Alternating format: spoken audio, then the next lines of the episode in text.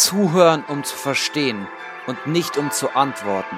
Und hiermit herzlich willkommen zu The Human Vibes.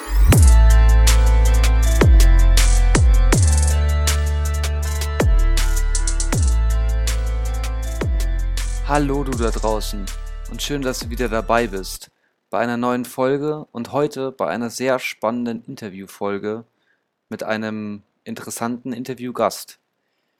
Ich habe mich heute mit Paul unterhalten. Worüber haben wir uns unterhalten?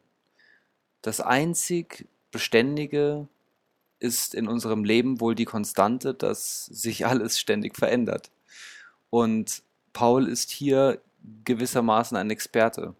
Er beschäftigt sich im Rahmen von seinem Studium, beziehungsweise hat sich bereits schon sehr viel mit dem Thema Veränderung in seinem Studium beschäftigt. Er ist Bachelorpsychologe und Masterpsychologe und vertieft sich gerade eben in den Verhaltenswissenschaften, was eben Veränderungen angeht. Das heißt, wir haben hier einen Experten, er studiert momentan schon den zweiten Master, den zweiten Psychologie-Master in, in Holland. Dazu werden wir aber in der Folge noch mehr hören. Und es ist mir eine große Ehre, heute mit ihm in den Austausch zu gehen und auch mal ein bisschen darauf zu schauen, inwiefern denn diese ganzen Buzzwords wie zum Beispiel Morgenroutinen, Abendroutinen eine große Rolle spielen. Was sagt da die Forschung zu? Was sagt Paul dazu? Und warum tut Veränderung manchmal weh?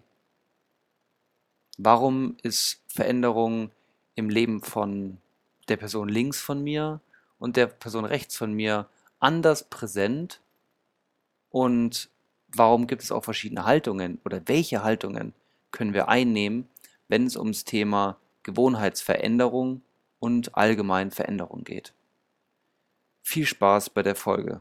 Hi Paul, schön, dass es heute geklappt hat und dass du dir die Zeit nimmst ähm, für ein Interview, für einen Austausch hier auf dem, auf dem Podcast. Ich freue mich sehr, dass du heute, dass du heute hier bist. Von wo bist du denn hier virtuell zugeschaltet? Ja, hallo Severin, vielen Dank, dass ich da sein darf. Ähm, ich bin gerade aus Düsseldorf zugeschaltet. Sehr schön, das hört sich schön an. Von München nach Düsseldorf, von Düsseldorf nach München. Ja, Genau. Paul, die meisten Hörer und Hörerinnen werden es schon mitbekommen haben. Es soll sich heute um ein Interview handeln. Und bevor wir jetzt vielleicht so einen krassen Einstieg in das Thema ähm, wagen, würde ich erstmal noch ein bisschen so den, den Hörern und Hörerinnen ein bisschen Hintergrund geben zu dir. Wer bist du? Ähm, wie verbringst du momentan deine Zeit? Und genau, gib uns mal so ein bisschen Kontext. Ja, sehr gerne. Ähm, ich bin derzeitig Student in den Niederlanden, aber aufgrund von der, der Pandemie ist ja weiterhin das meiste über online. Deshalb bin ich häufig auch von Deutschland Düsseldorf tätig. Ähm, ich habe dort einen zweiten Master begonnen im Bereich Behavior Change Psychologie und habe letztes Jahr einen Master im Bereich Arbeits- und Organisationswirtschaft äh, Psychologie abgeschlossen und versuche jetzt in der Zukunft dies beides zu kombinieren und habe unter anderem durch die Leidenschaft zu Mindfulness äh, ja auch dann den Kontakt zu dir gefunden und zu diesem Podcast. Mhm. Das heißt, womit beschäftigst du dich jetzt momentan in deinem Master? Vielleicht da jetzt nochmal so, aber nochmal vielleicht in ein, zwei, drei Sätzen zusammenfassen, was du da so ungefähr machst. Natürlich ist es immer mehr als zwei, drei Sätze, aber nur damit wir uns vielleicht mal so vorstellen können, womit du dich da beschäftigst. Ja, gerne. Also Behavior Change ist ein sehr allumfassendes Feld eigentlich, in Deutschland tatsächlich noch gar nicht wirklich etabliert. Ähm, Mhm. dazu kommen wir vielleicht dann noch später zum Sprechen. Äh, aber generell geht es halt darum, wie wir das Verhalten von Menschen im positiven Sinne des Menschen selbst, Umfel des Umfeldes beeinflussen können. Ähm, Stichwort äh, Nudging, äh, mit leichten Manipulationen nennt man es manchmal, das nennt sich auch teilweise die dunkle Seite der Psychologie. So würde ich es jetzt nicht bezeichnen, weil halt immer das äh, Wellbeing, das Wohlbefinden des Menschen im Vordergrund steht. Aber wie kann ich mit gezielten Interventionen zum Beispiel ähm, ja, einzelne Handlungen von Menschen beeinflussen? Mhm. Mhm. Spannend. Ähm, und vor allem auch, dass das einen gesamten Master, sage ich mal, mittlerweile schon füllt, dieses Thema. Verhaltensänderungen, vielleicht auch ähm, demnächst auch in Deutschland. das heißt, wir wissen jetzt ungefähr, womit du dich wissenschaftlich, theoretisch, sage ich mal, von deinem Hintergrund, von dem Kontext beschäftigst. Mich würde jetzt noch interessieren, um dich noch mal ein bisschen näher zu bringen, womit beschäftigst du dich denn praktisch? Außerhalb der Universität meinst du jetzt? Genau. Ähm, also ich habe eine große Leidenschaft für Sport auf jeden Fall. Ich habe sehr lange Fußball gespielt. Ähm, jetzt seit dem Studium ist das aber eher nur noch auf dem Fernsehen, der Konsum der Sportart. Ähm, bin manchmal mit Freunden auf dem Bolzplatz kicken, aber das hat leider abgenommen. Ähm, genau, der, der Fokus meines Sports hat sich sehr aufs Gym, auf den Bereich der Fitness geschiftet. Ähm, bin deshalb leidenschaftlich, wenn es jetzt gerade nicht wieder ein Lockdown ist, ja, äh, vier bis fünfmal die Woche im Gym anzutreffen. Ähm, ich bin ein sehr sozialer Mensch, also ich koste wirklich äh, und nähere von der Interaktion mit anderen Menschen. Ähm, genau. Und jetzt in den letzten Jahren habe ich mich auch mehr und mehr damit beschäftigt, ähm, mich mit mir selbst auseinanderzusetzen und ähm, ja, ähm, mich selbst weiterzuentwickeln. So ist es mir deshalb auch wichtig, ähm, ja, mehr und mehr zu lesen. Ähm, Achtsamkeit hat für mich immer mehr eine zentrale Bedeutung in meinem Leben gefunden. Ähm, beim Yoga habe ich es mal probiert, ist noch nicht so ganz durchgedrungen. Mhm. mhm. Ähm, genau. Und zusätzlich zu meinem Studium ähm, schneide ich noch leidenschaftlich Haare, wenn es gerade mhm. auch die pandemische Lage zulässt. Das habe ich mir als so kleines Hobby noch zusätzlich äh, zugeholt. Genau, so mhm. sieht mein Leben aktuell aus. Das heißt, von der, von der Feinmotorik her, vom Haare schneiden bis, sag ich mal, vielleicht ein bisschen zur Grobmotorik, wobei Kraftsport natürlich ja auch ziemlich viel Feinmotorik am, am Ende des Tages ist. Also auch ziemlich ganzheitlich und äh, nicht nur was für den Körper, sondern auch was für den Geist tun. Ich glaube, da ähm, ist ja auch die Verbindung zwischen uns, die da entstanden ist, vor ja, mittlerweile auch schon über einem halben Jahr das Thema Mindfulness. Mhm. Aber da kommen wir vielleicht später nochmal drauf zu sprechen. heute, heute in der Folge und vor allem, wenn wir jetzt mit dir hier sprechen dürfen, möchte ich vor allem dem Thema Rituale, Gewohnheiten und vor allem Veränderungen widmen. Und mhm. bevor wir jetzt zu diesem großen Feld Veränderungen kommen, welche Gewohnheiten oder Rituale, vielleicht auch mal eine, so eine Definition von dir, vielleicht denkst du auch, dass es das gleiche ist, Gewohnheit und Ritual, hast du denn zum jetzigen Zeitpunkt? Mhm. Ja, spannende Frage. Also ich würde sagen, ein Ritual ist auf jeden Fall eine Gewohnheit, aber eher im, im positiven Sinne, also eine Gewohnheit, die ich mir bewusst setze, während andere Gewohnheiten ja auch unbewusst sein können oder äh, ja auch schädlich einem selbst gegenüber. Ich selber habe für mich ähm, auf jeden Fall den Sport zur Gewohnheit gemacht, also das Fitnessstudio. Ähm, ich habe äh, die Achtsamkeitsmeditation am Morgen auch auf jeden Fall, äh, Stichwort Morgenroutine, aufgenommen. Ähm, und was auf jeden Fall auch ja, mittlerweile seit zwei, drei Jahren fest zu, meinen Alltags, äh, zu meiner Alltagsroutine gehört, ist, dass ich äh, mit einer kalten Dusche morgens starte. Ich weiß nicht mhm. ob dir Wim Hof etwas sagt ja. ähm, mit dem Cold Exposure. Mhm. Genau, ähm, da bin ich wirklich absolut überzeugt von. Merke auch all die vielen positiven Effekte äh, auf meine Gesundheit mentaler und physischer Art. Ähm, genau, und jetzt seit dem letzten Lockdown-Winter, also ähm, Dezember 2021, nee, Dezember 2020, habe ich auch ähm, einmal die Woche mit einem ähm, äh, Mitbewohner von mir Eisbaden dann getätigt. Also wir sind dann in Nimwegen, ich wohne eigentlich in Nimwegen, Niederlanden, an der Radboud-Universität studiere ich ja. Und da gibt's äh, einen schönen ja, See, wo man äh, reingehen kann, ohne dann irgendwie Angst zu haben, dass man irgendwie von einem Boot weggerissen wird. Und da verweilen wir dann so drei bis, der Rekord war bei 15, 20 Minuten, äh, wo wir wirklich an unsere Grenzen gegangen sind. Und das ist auf jeden Fall auch so eine Art Ritual, eine Gewohnheit, die mir sehr, sehr viel gibt. Mhm. Mhm.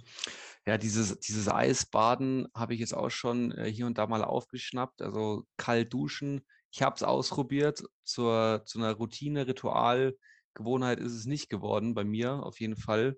Hm, ich denke, das ist ja auch genau die Sache, einfach mal auszuprobieren und eben zu schauen, was halt, sage ich jetzt mal, hängen bleibt oder was dann eben für jeden individuell dann, sage ich mal, auch irgendwie zum Wohlbefinden beiträgt was, was glücklich macht, mhm. weil rein einfach nur des, des Habens willen oder einfach nur, um es so zu tun und vielleicht dann auch immer eine Abneigung zu spüren. Ich weiß nicht, ob das dann der richtige Weg wäre.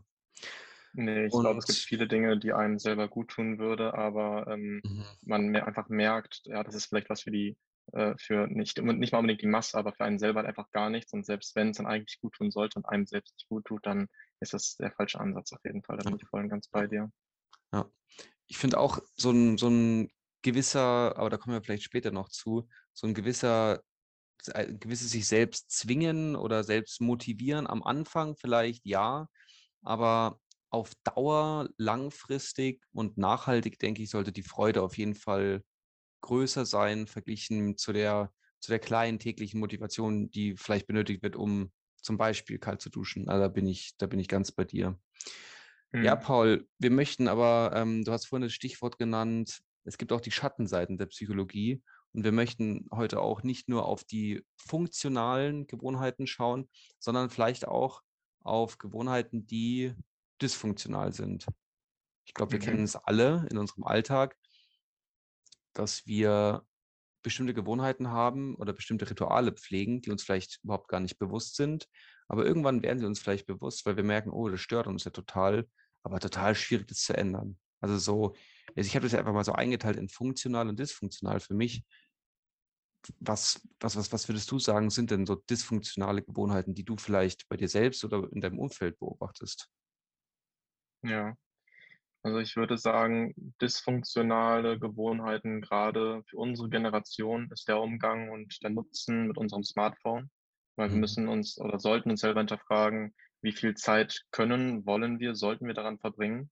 Ist jetzt alles wirklich gut für uns oder gerade mit sozialen Medien ähm, gibt es ja auch eine Vielzahl von Studien, die einfach beweist, dass es halt einfach auch Schaden nehmen kann, zu mhm. viel Exposure diesen Medien gegenüber. Ähm, genau, und was natürlich mehr und mehr abgenommen hat, aber auch noch in unserer Altersgruppe natürlich auch viel vertreten ist, ist Thema Rauchen, auch eine absolute Gewohnheit, die, wenn man ehrlich ist, gar nichts bringt ähm, und viele gesundheitliche Schäden mit sich bringt. Und äh, trotzdem machen es halt viele.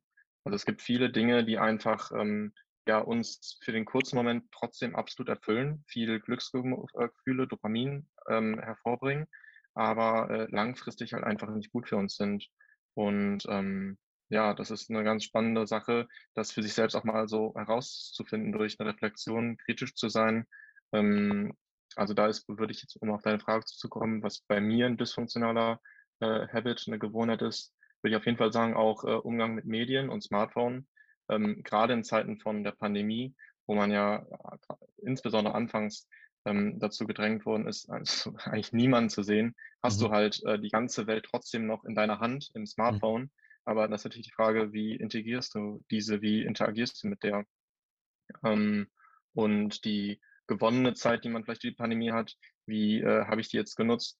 Und äh, rückblickend gesehen muss ich sagen, auch wenn ich zum Beispiel Spaziergänge viel mehr für mich gefunden habe, ich glaube, das ist auch so ein Phänomen mhm. von unserer Generation, dass einmal jeder Spaziergänge absolut feiert. Ähm, ich hätte noch viel mehr äh, spazieren gehen können, viel mehr in der frischen Luft sein können, auch alleine. Und mhm. ja, so in die Richtung. Mhm. mhm. Ja, das mit dem Spaziergehen, da muss ich gerade wirklich schmunzeln. Das ist wirklich irgendwie, ich glaube auch, dass es bleibt. Also ich wünsche mir, dass es bleibt, weil ich habe mhm. das äh, jetzt auch irgendwie für mich so gewinnen können.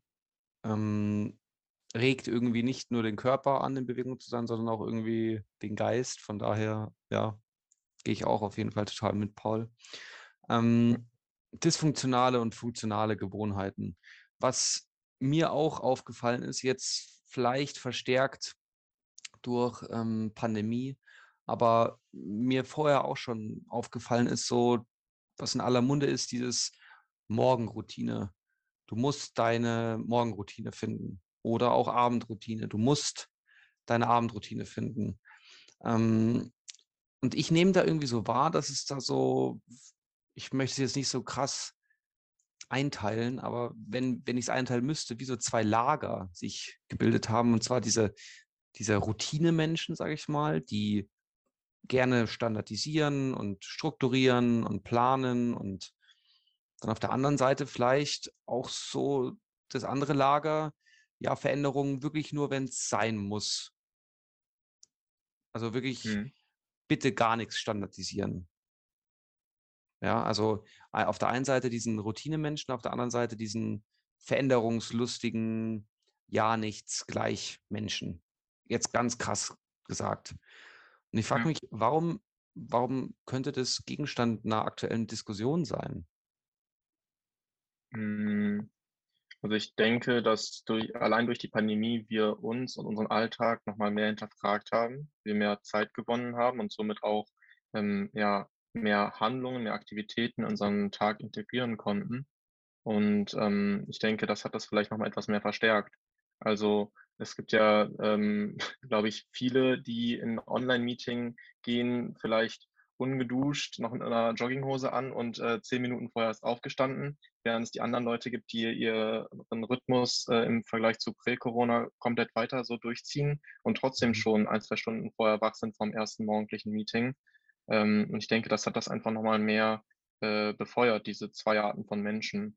Ich denke, ähm, dass beides einen Mehrwert hat, je nachdem, was für eine Person man ist.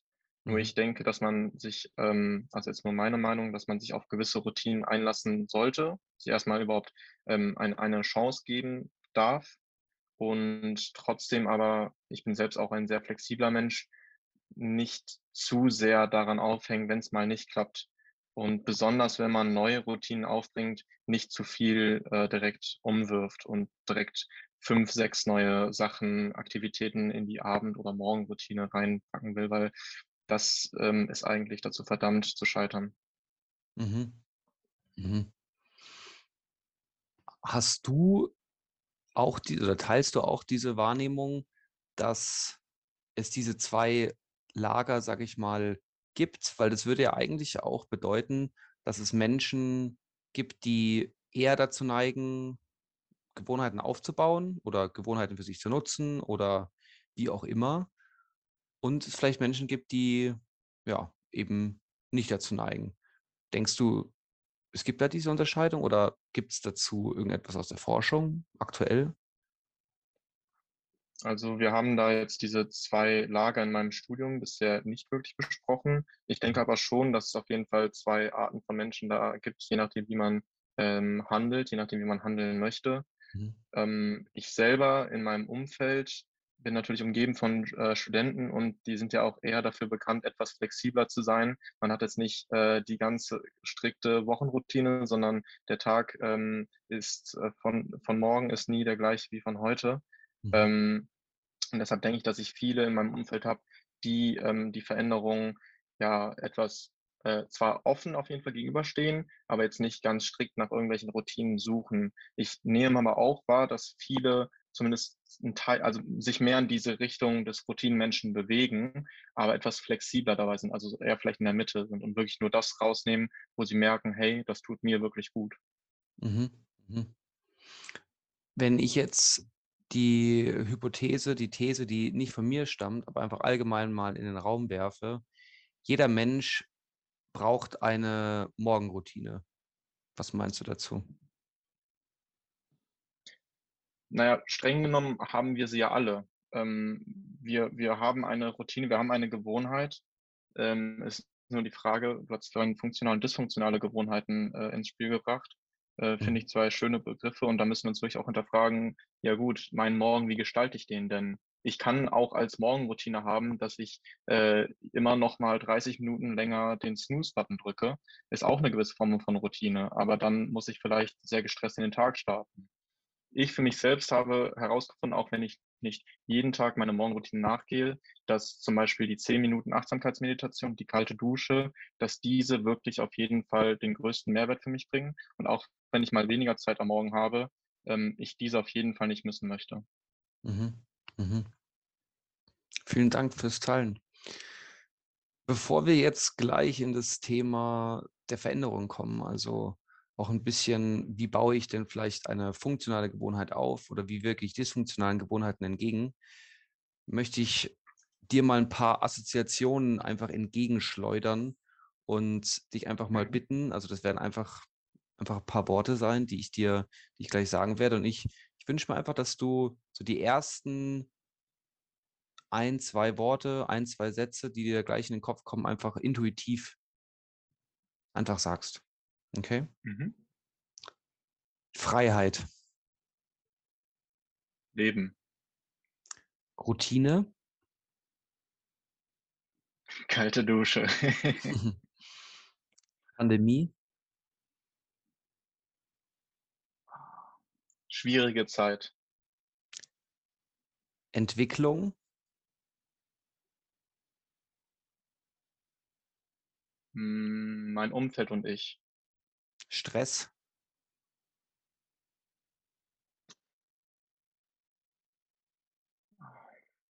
Präventiv entgegenwirken. Herausforderung. Hm, die Gegenwart. Achtsamkeit. Gegenwart. Vielen Dank. Ja, Gerne. Zur Achtsamkeit kommen wir wahrscheinlich auch noch. Ähm, Thema Veränderung.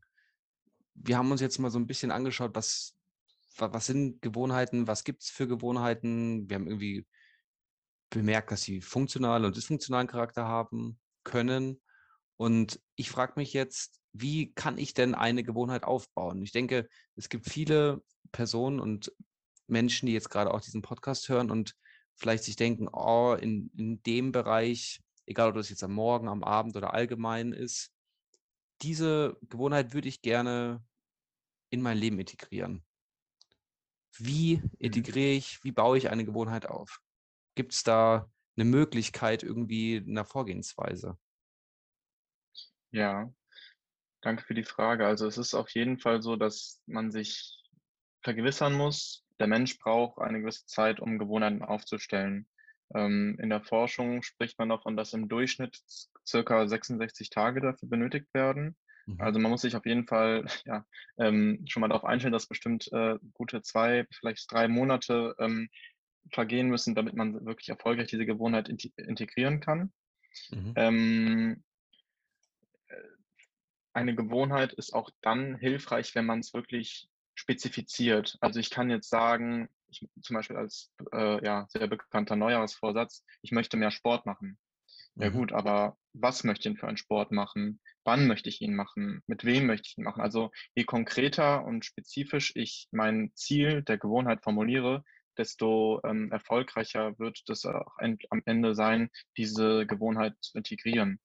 Ähm, und auch ganz wichtig ist, äh, sich zu vergewissern, dass ähm, ja die intrinsische Motivation, dass die Motivation, diese Gewohnheit ähm, aufzubringen oder zu integrieren, auch wirklich vorhanden ist und dass das jetzt nicht irgendwas ist, was ähm, ja halt das Umfeld so sagt. Also ich kann mit dem Rauchen aufhören oder ich kann mehr Sport machen, weil ich weiß, das ist gesund für mich. Ähm, aber wenn ich selber wirklich darauf keinen Bock habe, dann hilft es auch nichts. Also sich selbst auch ehrlich gegenüber sein, warum mache ich das überhaupt? Und auch ganz wichtig ist, ähm, das Umfeld mit in Betracht zu ziehen. Also ähm, ja, zum Beispiel, wenn ich jetzt weniger Alkohol trinken möchte, dann hilft es wahrscheinlich nicht, wenn es vorher meine Gewohnheit war, einmal die Woche mit meinen Freunden in eine Bar zu gehen, dann weiterhin mit denen in diese, in diese gleiche Bar zu gehen, sondern vielleicht dann eher mal einen Szenenwechsel zu machen. Man kann ja trotzdem das gleiche Umfeld von den Menschen haben, aber vom Setting her dann vielleicht mal ja, was weiß ich, äh, vielleicht eher in ein anderes Restaurant gehen oder zu irgendwelchen sportlichen Ereignissen bowlen gehen oder sonstiges, dass ich halt nicht mehr diesen Trigger habe in meinem Umfeld, dass äh, die alkoholischen Getränke halt direkt in meinem Umfeld sind und ich dem Verhalten nachgehe, was ich im vergangenen Jahr auch die ganze Zeit durchgehend gemacht habe. Mhm. Also der, der Kontext spielt auf jeden Fall eine Rolle oder also kann mich hindern oder auch vielleicht unterstützen, eine Gewohnheit aufzubauen. Und wir dürfen hier geduldig sein, was den Aufbau der, der neuen Gewohnheit angeht. Okay, du hast jetzt auch von einer, sage ich mal, dysfunktionalen Gewohnheit gesprochen, vom, vom Alkoholtrinken, sage ich mal, wenn, wenn es eine Person äh, ändern möchte, nicht mehr, nicht mehr in ihrem Leben haben möchte. Was, was ich mich jetzt hier noch frage, gibt es denn auch bestimmte Phasen, die vielleicht irgendwie einzuteilen wären, was jetzt so eine, Veränd so eine Gewohnheitsaufbau angeht? Du hast ja von 66 Tagen gesprochen. Dann ist die Gewohnheit aufgebaut, aber gibt es da vielleicht noch irgendwelche Phasen? Mhm. Ja, die gibt's auf jeden Fall. Also Ähm, da gibt es auch viele Studien zu, dass man diesen Motivationspeak von einer Veränderung, von einer Verhaltensänderung gerade am Anfang sieht. Also zum Beispiel, wenn wir jetzt Sport wieder als Beispiel nehmen würden, um mhm. von funktionalen Gewohnheiten zu sprechen, ähm, viele melden sich im Januar zum Beispiel im Fitnessstudio oder im Sportverein an mhm. und äh, die Studios sind auch brechend voll. Nur was sehen wir dann nach vier, fünf, sechs Wochen? Es flacht langsam ab. Also diesen Motivationspeak, den man am Anfang hat, äh, diesen aufrechtzuerhalten oder zumindest nicht komplett wieder abflachen zu lassen. Ich denke, darin ist die größte Herausforderung, diesen nachhaltigen Veränderungsansatz halt fortführen zu können. Mhm. Und sich mhm. diesen halt auch äh, zu vergewissern und dem dann auch wiederum gegen, äh, entgegenzuwirken. Zum Beispiel halt ähm, mit einem Freund, einer Freundin äh, die gleiche Aktivität nachzugehen oder ähm, andere Formen, wie zum Beispiel in der Forschung gibt es auch äh, die Form des Public Committings. Also wenn ich jetzt in der Öffentlichkeit sage, hey, ich werde ähm, jetzt das ganze Jahr über mindestens zweimal die Woche Sport machen.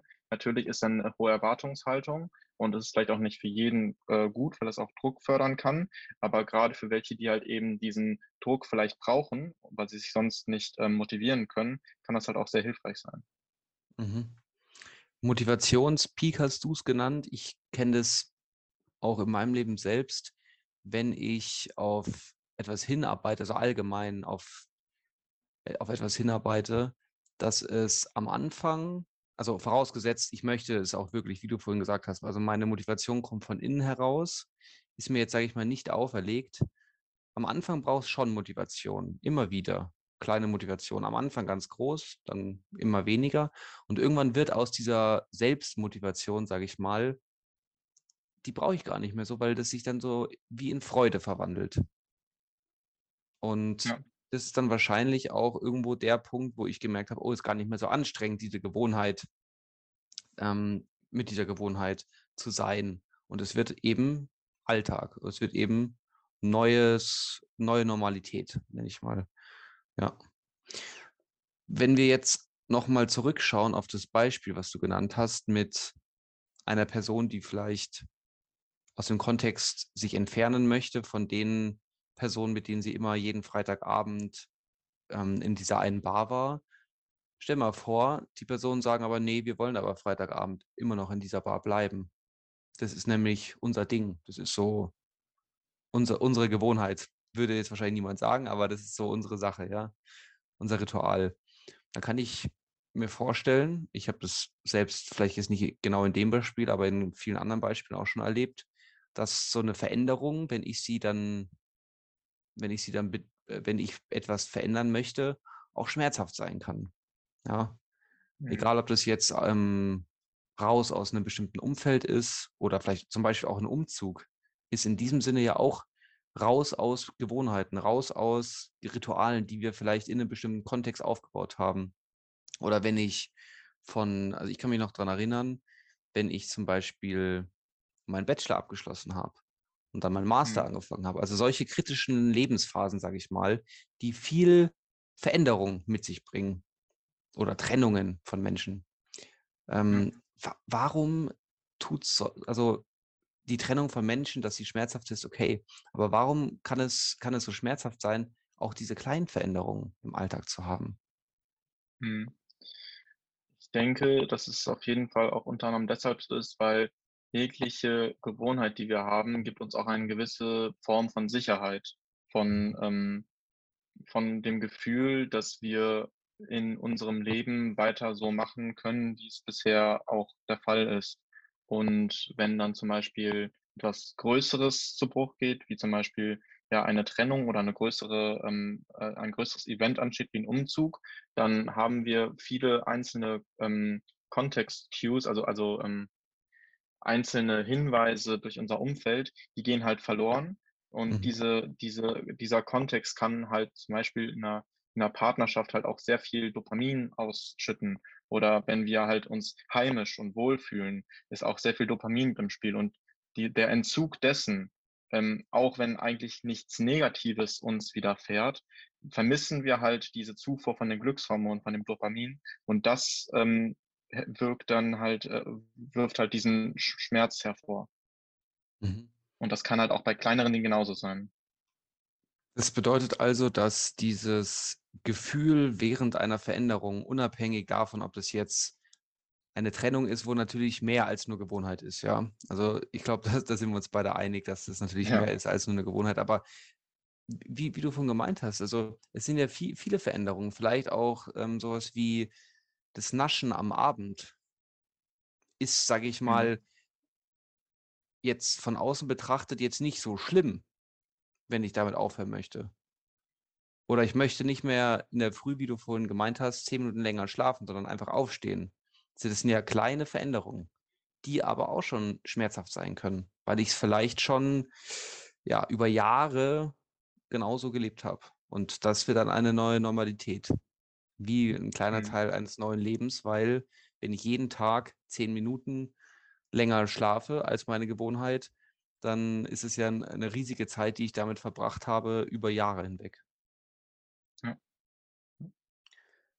Würdest du oder kannst du uns vielleicht dazu noch etwas, äh, erzählen oder berichten? Gibt es so Unterschiede, was jetzt so Veränderungsbereitschaft angeht von Menschen in zu bestimmten Zeiten im Leben, wo die Bereitschaft Mhm. vielleicht höher ist oder niedriger? Gibt es da irgendwelche Einflussfaktoren drauf? Wann bin ich eher bereit, mich zu verändern? Ja, ähm, also es ist auf jeden Fall so, dass gerade in jungen Jahren der Mensch halt noch sehr flexibel ist. Zum Beispiel Kinder, die haben ja wirklich, äh, jede Woche fast ein neues Umfeld oder oder jedes Jahr eine neue Klassenlehrerin. Also, da ist ja durchgehend dieser Wandel vorhanden. Auch, äh, wenn wir in der Ausbildung sind oder im Studium, sind wir noch sehr flexibel und noch nicht so, ja, ähm, routiniert, sage ich mal. Und, äh, je später im Leben das ist, ähm, desto schwieriger fällt es uns halt, ähm, aus bestimmten Verhaltensmustern dann auch rauszufallen oder oder überhaupt rausfallen zu wollen. Ähm, das sieht man ja auch, ähm, bei Menschen, die bereits in der Rente sind. Die sind mittlerweile so routiniert in ihrem, äh, Lebensabend mit Erfahrungen, die sie das ganze Leben über gesammelt haben. Da ist es schwierig, dann, äh, bestimmte Verhaltensweisen oder bestimmte Denkweisen halt überhaupt zu ändern, weil die halt so gefestigt sind. Mhm. Und ich dachte jetzt auch zum Beispiel an Momente wie am Abend, wenn ich schon Ah, ganz, ganz viele Entscheidungen getroffen habe oder ich okay, vielleicht ja. emotional aufgewühlt bin. Gibt es Mhm. da irgendwie etwas zu, wo Menschen eher dann dazu neigen, eine niedrigere Bereitschaft zu haben? Also, das könnte ich mir vorstellen. Ja, also es ist so, dass wenn wenn wir, ähm, am Abend auf auf jeden Fall generell also natürlich ist jeder Mensch anders, aber jetzt mal allgemein gesprochen, ist es schon so, dass je müder wir sind, desto unkontrollierter wären werden unsere, äh, Entscheidungen. Weil die Bereiche im Gehirn, die dann eigentlich ja, äh, diesen diesen diesen Reiz, ähm, zum Beispiel zu den Süßigkeiten zu greifen, diese halt nicht mehr kontrollieren können beziehungsweise unterdrücken können. Und somit werden dann so schnelle, unbewusste Entscheidungen halt viel leichter für uns. Ähm, und deshalb finde ich es auch gerade wichtig, noch mal vielleicht kurz auf Morgen und Abendroutine einzugehen. Äh, für mich persönlich jetzt zumindest ist es so wichtig, die, ähm, Meditation zum Beispiel oder die kalte Dusche halt schon am Morgen zu machen, weil ich dann noch relativ frisch bin, noch nicht so müde und, äh, es dann bereits getan ist. Natürlich kann man auch unterteilen, okay, was will ich eher am Morgen oder was will ich eher am Abend tun oder sein lassen. Aber ich denke schon, dass generell die meiste Veränderungsbereitschaft am Tag wir eher in den frühen Morgen bis Mittagsstunden haben. Mhm. Die Wahrnehmung teile ich auch auf jeden Fall. Natürlich nicht generalisierbar. Es gibt, ähm, wie heißt es so schön, die die Lerchen und die Eulen. Äh, also, Mhm. da unser Biorhythmus ist natürlich verschieden. Aber wenn ich jetzt mal so auf meine auf meinen Alltag schaue, denke ich auch, dass ich entscheidungsbereiter, veränderungsbereiter bin, wenn ich in der Früh aufgestanden bin, verglichen jetzt mit spät am Abend, ja. Mhm.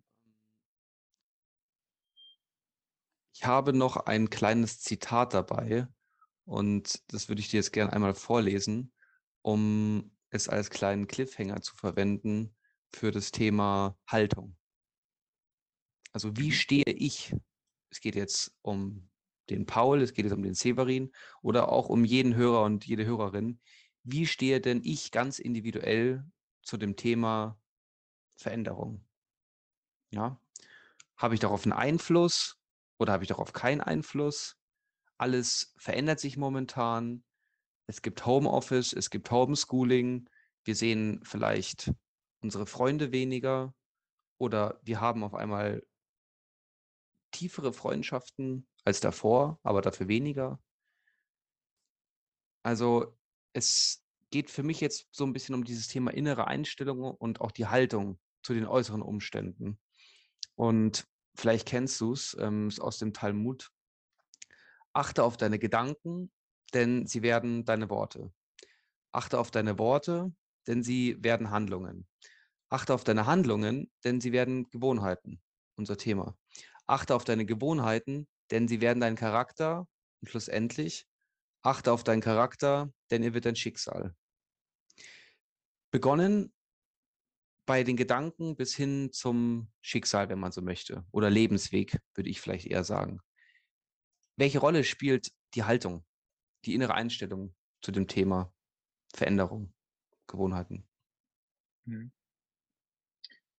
Ja, ich denke, eine ganz, ganz große. Also ähm, gerade in der jetzigen Zeit ist es uns ja, also wir haben natürlich nicht einen so großen Handlungsspielraum, wie wir vor Corona hatten, aber glücklicherweise leben wir in einer freien Demokratie, wo wir trotzdem noch viele Freiheiten halten können. Und die größte Freiheit ist eigentlich in unserem Kopf. Und äh, da gibt es zwei, zwei verschiedene Ansätze. Einmal kann ich denken, dass alles so bleibt, wie es ist und ich gar nicht die ähm, ja, Fähigkeit habe, auf etwas Einfluss zu nehmen. In der mhm. Forschung spricht man da auch vom Fixed Mindset.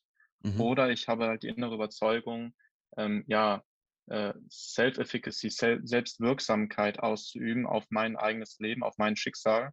Und äh, dann spricht man vom Growth Mindset. Und äh, ich finde es schön, dass es immer mehr Bedeutung gewinnt, ähm, weil es halt verdeutlicht, wie viel Einfluss wir trotzdem als einzelner Mensch auf unser Leben, aber damit auch auf die gesamte Gesellschaft üben können. Mhm. Mhm. Und du hast jetzt von diesem Growth oder Fixed Mindset gesprochen. Das, wie, wie, wie kann ich mir das vorstellen? Habe ich das einfach oder kann ich mir das aneignen? Also es ist so, dass die du auch dort in deinem Mindset von einem more fixed zu einem äh, more growth Mindset äh, dich verändern kannst. Aber es ist auch schon so, dass das charakterlich äh, in deiner Persönlichkeit etwas verankerter ist als manche anderen Dinge.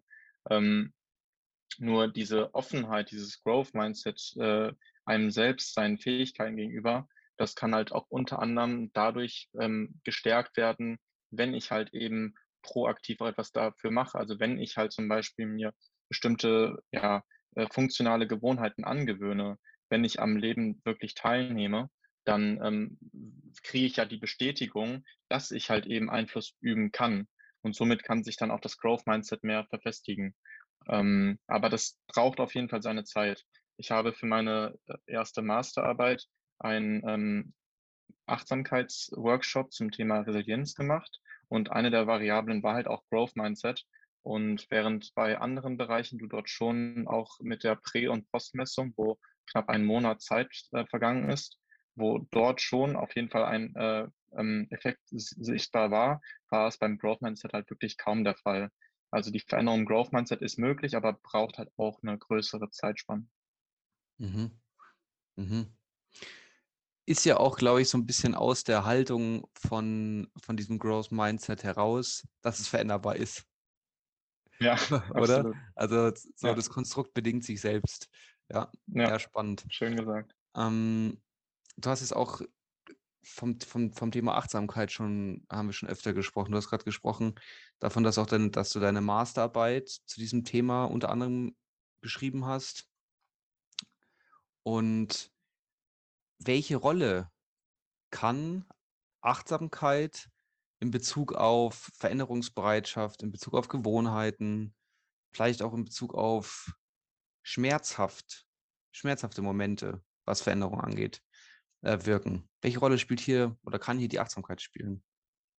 Mhm. Ich denke, dass Achtsamkeit auf alle die genannten Aspekte von dir einen sehr großen Einfluss haben kann, weil zum Beispiel ich nur, wenn ich auch eine gewisse Form von Achtsamkeit äh, besitze, eine gewisse Form von Reflexion überhaupt ähm, mir be dessen bewusst sein kann, was ich jetzt mir aneignen möchte oder welche Verhaltensgewohnheiten ich jetzt eher ähm, ja, senken, senken möchte, weil sie mir halt eben gut oder nicht gut tun.